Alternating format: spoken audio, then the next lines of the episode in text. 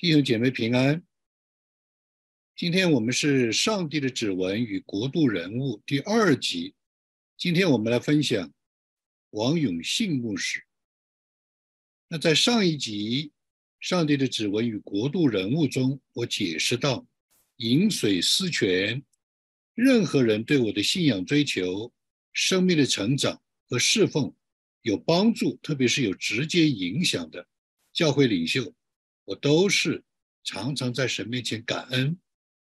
啊，这可能是我的一个特点啊。我也常常回想啊他们的生命的见证，他们的教导。那么同时呢，有机会我也非常愿意盼望啊，在合适的时候可以来呃回顾这些的事情，呃纪念他们，也来跟弟兄姊妹分享，也是一种传承。那当然，这些的分享呢，或许不成文章，也不成为某种的教导和信息，只是一些点滴的事迹，也有可能他们自己都没有觉察到，也可能我也没有跟他们自己来交通过这样的事情，那甚至，呃，他们也未必记得这些琐碎的事。但是对我是非常的重要，因为我相信这就是圣灵透过他们来影响我的追求、成长、侍奉，也是在这样的事无巨细、随处多方、点点滴滴的里面，上帝的指纹就呃带领、感动，坐在我的生命当中，让我可以来认识他的同在。知道神界的他们无微不至，来让我们清楚的来跟随主。那我跟王允信牧师最重要的近距离的接触，也是比较时间比较长的接触，是在一九九六年到一九九零九九年的四届中国学人培训营上面。那这个培训营有四个机构轮流主办。一个是大使命中心，就是王永信牧师负责的；一个是海外校园，就是苏文峰牧师所负责的；中国福音会，就是赵天恩牧师负责的；还有李善求牧师负责的神州大使命。这里有一张照片，就是我们在培训营结束以后，一些的弟兄姊妹的合影，呃，分开之前彼此的呃祝福祷告。啊，也是非常的珍贵。那我对王允信牧师的印象呢，是他有非常呃宽阔的国度的眼光和胸襟，他特别的关心全球华人教会参与大使命、回应大使命、投身大使命，所以他很多的啊这些的事工的发起都是有大使命这三个字，还有大使命中心就是一个营地。大使命期刊就是一个呃杂志啊，当时我们也非常的感恩，认识陈慧文姊妹是主要的呃在大使命中心的负责人之一，也有大使命的神学院。那无疑，王永信牧师是全球华人教会德高望重的领袖，有国度性和国际性的啊这样的眼光胸襟，也是。这样一个历史的人物，也是一个在国际上非常啊有代表性的代表华人的一个人物。当然，我们每个人都是有限的，我们不否认，我们也不这个高举人。但是呢，呃，王永信牧师就像很多国度性的领袖一样，是非常非常的令人尊重啊，也是被很多人所敬重的。那王永信牧师自己也承认他是有局限的，这个是令我最感动，也是最令我能够常常啊回想起来，从他身上所学习的这些的事情呢，串起来看的都是小事，但是因着多次在我的眼前发生了，也是王永信牧师的这种的品格素质，他的领袖的风貌就引起了我的注意。我认为这是绝对是不一般的，啊，这也是我想在这里跟弟兄姊妹来分享的，也就是可能很多人都不知道的。那记得第一届的学人培训营马上就要开始了，就要有开幕式，所以的话呢，呃，这个组委会的呃这四位的呃牧师加上我跟张路佳，呃牧师呢就是作为特邀的一个大陆呃童工一起来参与呃这样的策划，所以呢会前的讲员组委会就一些人在一起。碰头交通祷告，突然在这个时候，就有一位领袖提出来，这个大会的节目安排有问题，对大陆的弟兄姊妹可能并不合适，而且呢，这样一个表示的话呢，不是一个好像一个建议，好像一个呃想法，不是的，呃提出来的时候是非常呃严肃的，是说这个好像是在闭门造车。那当时在座的所有的讲员领袖就惊呆了，特别是我也惊呆了，对吧？我说马上就要只有啊半个小时就要就要开幕式了，怎么这个时候可以提出这样的问题？没有，真的没有想到，王永信牧师就提出来，我们马上改。这个对我来说是绝对是不可思议的一个。啊，来自于呃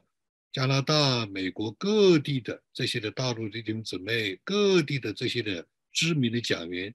马上就要一起开始来开幕了。居然因着这一位提出了这样的一个啊慎重也是比较严肃的这样一个动议，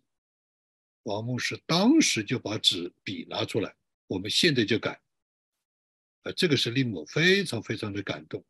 啊，就是不是一个高高在上，不是一个好像啊很强势的，啊我说了算的这样的一种的态度，而是非常敏锐，听到不同的这样的一个声音，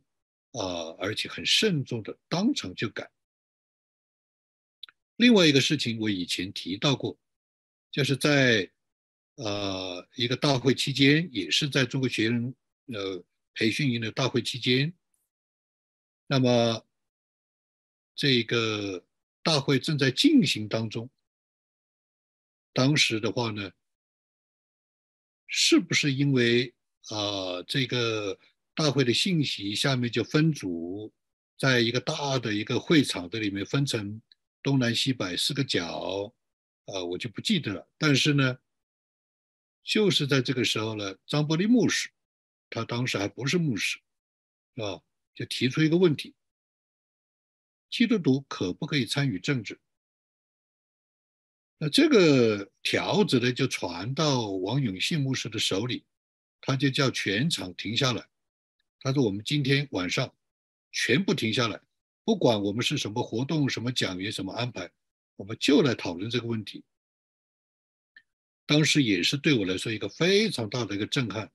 怎么可能因着一个人的？一个建议，一个问题，就所有的都停下来，包括后面的讲道，后面的这些的活动全部停下来，来讨论，而且是大堂讨论。所以在这个讨论的时候，王永信牧师就举出了自己的实例，他是如何的来关心啊美国的呃这个社会文化啊这个信仰的堕落等等，那是呃几十年前了。他就在提出来，啊，就如何的给美国议员写信，敦促他们回归圣经，啊，他也是啊强调华人应该关心社会，关心信仰对文化的影响，而且他放了一个视频，就是他自己怎么样一个人开着一个啊一个老爷车，去三藩市的市政府递交他对同性恋的看法，敦促啊三藩市的市政府。回归圣经，那天晚上对我的印象非常深。我是觉得，如果王永信牧师没有这样的眼界、胸襟和敏锐，他不会做这件事情的。那结果，当天晚上应该是一个圆满的结束，那是回答了啊张伯利牧师所提出的这样一个问题，但是万万没有想到，第二天，在这个啊大会的信息结束的时候，我还记得那天大会的信息就是王永信牧师，他讲完信息，他就呼召，他呼召的时候他就讲得很清楚，你们听清楚了，我希望你们不要听错了，听清楚了。你们把你愿意把自己的所有的工作、你的呃手上的事情全部放下来，只为了传福音。有这样的人，你如果今天觉得圣灵感动你，就请你站起来，走到前面来。没有想到第一个走上去的就是张伯利。我在后面看到以后，我真的不敢相信，因为我知道伯利因为。他是因为有六四的情节，所以他是里面常常在想如何的啊，能够改变中国的社会，改变中国的文化。结果他第一个走上去，因为王永信牧师当天就讲了，放下你一切的想法，你一切的事情，专心来传福音。所以他就奉献了。结果伯利下来的时候，我就问他，伯利，我这还是我的原话。我说伯利啊，发生什么事啊？他说怎么了？我说你疯了！你昨天晚上问这个问题，就是想回答基督徒能不能参与政治，结果你今天王永信牧师讲的这么清楚，你所有的事情都放下，你来跟随耶稣。他说是的，这是张布利牧师的原话。从今以后，我只传耶稣，并他定十字架。哎呀，我太感动了。我觉得这个就是上帝的指纹，看到这些人、这些事、这些的聚会，啊，这些啊神的工作对我自己的影响，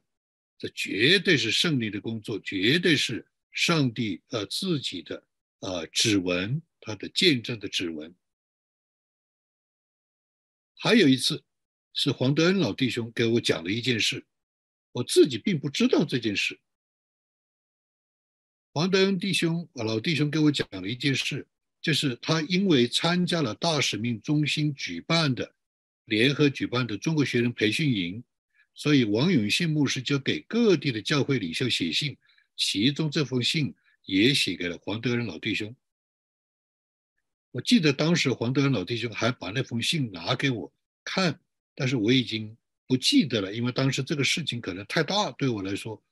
啊，我就没有去读那封信。在这个信中，王永信牧师提出了一个施工方案，黄德恩老弟兄就觉得非常的不妥，他就给王永信牧师写了回信，指出了这件事情可能非常不合适，而且会有负面的影响。结果没有想到，王永信牧师就撤回了这个施工的动议。我相信他是给上百位甚至几百位。这种华人教会的领袖写了信，但是至少是因为王德恩老弟兄的这个回信，王永信牧师就撤回了这个事工的动议。哇！后来我就见证了，我就去大使命中心的时候，我还特意的去看是不是这个结果，真的是这个结果，我心里就非常的感动。我觉得。就像我刚才所说的，王永信牧师是有国度的眼光、胸襟、谦卑和态度和敏锐，对很多的领袖同工所提出的不同的看法，他是有一个啊，完全是一个啊，这个降卑自己的这样的一种的态度，来包容、来接受、来谦卑自己，圣徒相通。这个对我的影响是非常大，啊，这个就是啊，上帝的指纹，就是啊，通过他啊，坐在我的生命当中，我是非常的感恩。最后有一个事情，我也是啊，可以说一生不会忘记。就有一次，在一个特邀的大陆施工的研讨会上，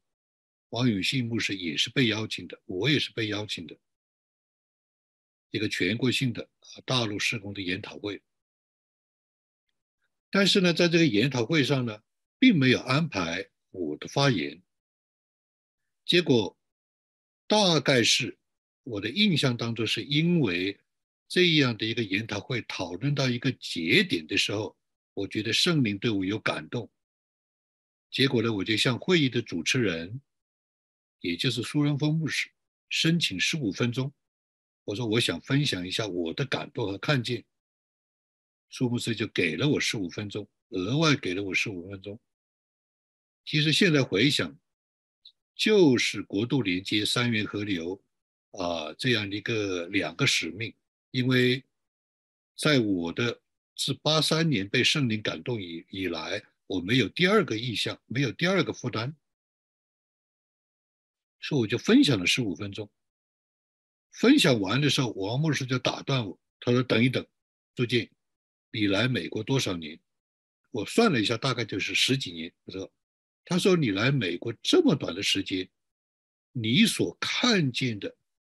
对神国的看见和了解，我们花了一辈子的时间，我们才看到这个点。我有一个请求，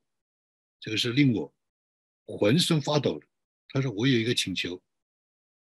当你们那一天。实现这个神的一个意向看见的时候，我希望我在里面有份。这个当时我整个的人就是非常的惶恐。我说这样一位神国的领袖，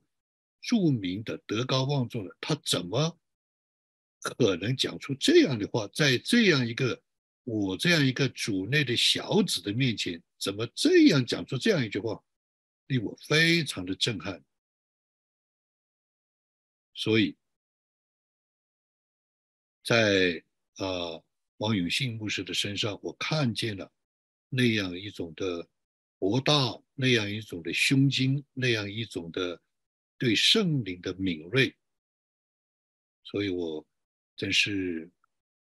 感谢神，也感恩有这样的一个认识，王永信牧师这样一位。啊，属灵的导师啊，来